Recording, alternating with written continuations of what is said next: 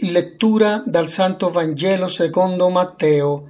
In quel tempo Gesù disse ai suoi discepoli, Non chiunque mi dice Signore, Signore, entrerà nel regno dei cieli, ma colui che fa la volontà del Padre mio che è nei cieli. Perciò chiunque ascolta queste mie parole e le mette in pratica sarà simile a un uomo saggio che ha costruito la sua casa sulla roccia cadde la pioggia, strariparono i fiumi, soffiarono i venti e si abbatterono su quella casa. Ma essa non cadde perché era fondata sulla roccia. Chiunque ascolta queste mie parole e non le mette in pratica sarà simile a un uomo stolto che ha costruito la sua casa sulla sabbia. Cadde la pioggia, strariparono i fiumi, soffiarono i venti e si abbatterono su quella casa ed essa cadde e la sua rovina fu grande. Parola del Signore. Stiamo vivendo l'avvento, tempo di rinnovamento di tutta la vita cristiana. Le letture che ascoltiamo in questi giorni vengono a sostenere il nostro cammino, lo fanno ricordandoci i momenti nel popolo di Dio, dove la voce dei profeti tocca la necessità di mantenere viva la speranza, Dio si farà presente in mezzo a noi nella persona di Gesù. La fine del noto discorso della montagna si conclude con seri avvertimenti di Gesù attraverso la parabola dei due tipi di case. Ci sono due parole chiave qui. Ascolta e mette in pratica. Non sono le labbra, ma il cuore che alla fine conta di più quando si tratta di entrare con successo nel regno di, dei cieli.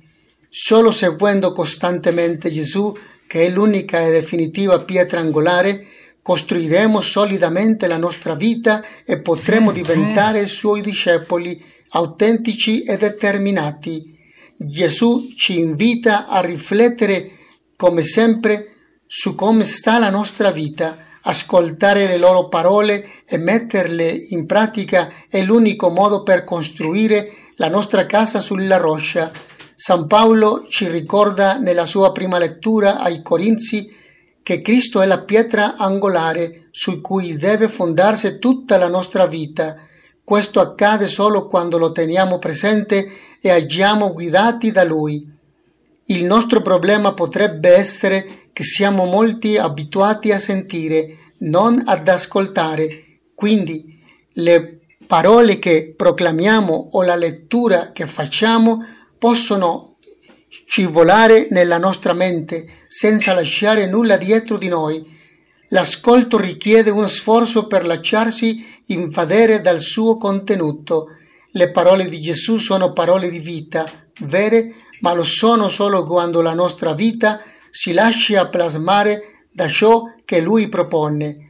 Solo da quell'ascolto attivo, vivo, possiamo aspettare che tutti i nostri sentimenti e le nostre azioni saranno invase dallo Spirito di Gesù, compito arduo cui ricompensa sarà quella di poter vivere con la nostra coscienza assemblata in un processo di trasformazione dove i suoi messaggi ci fanno cambiare idea e il nostro cuore.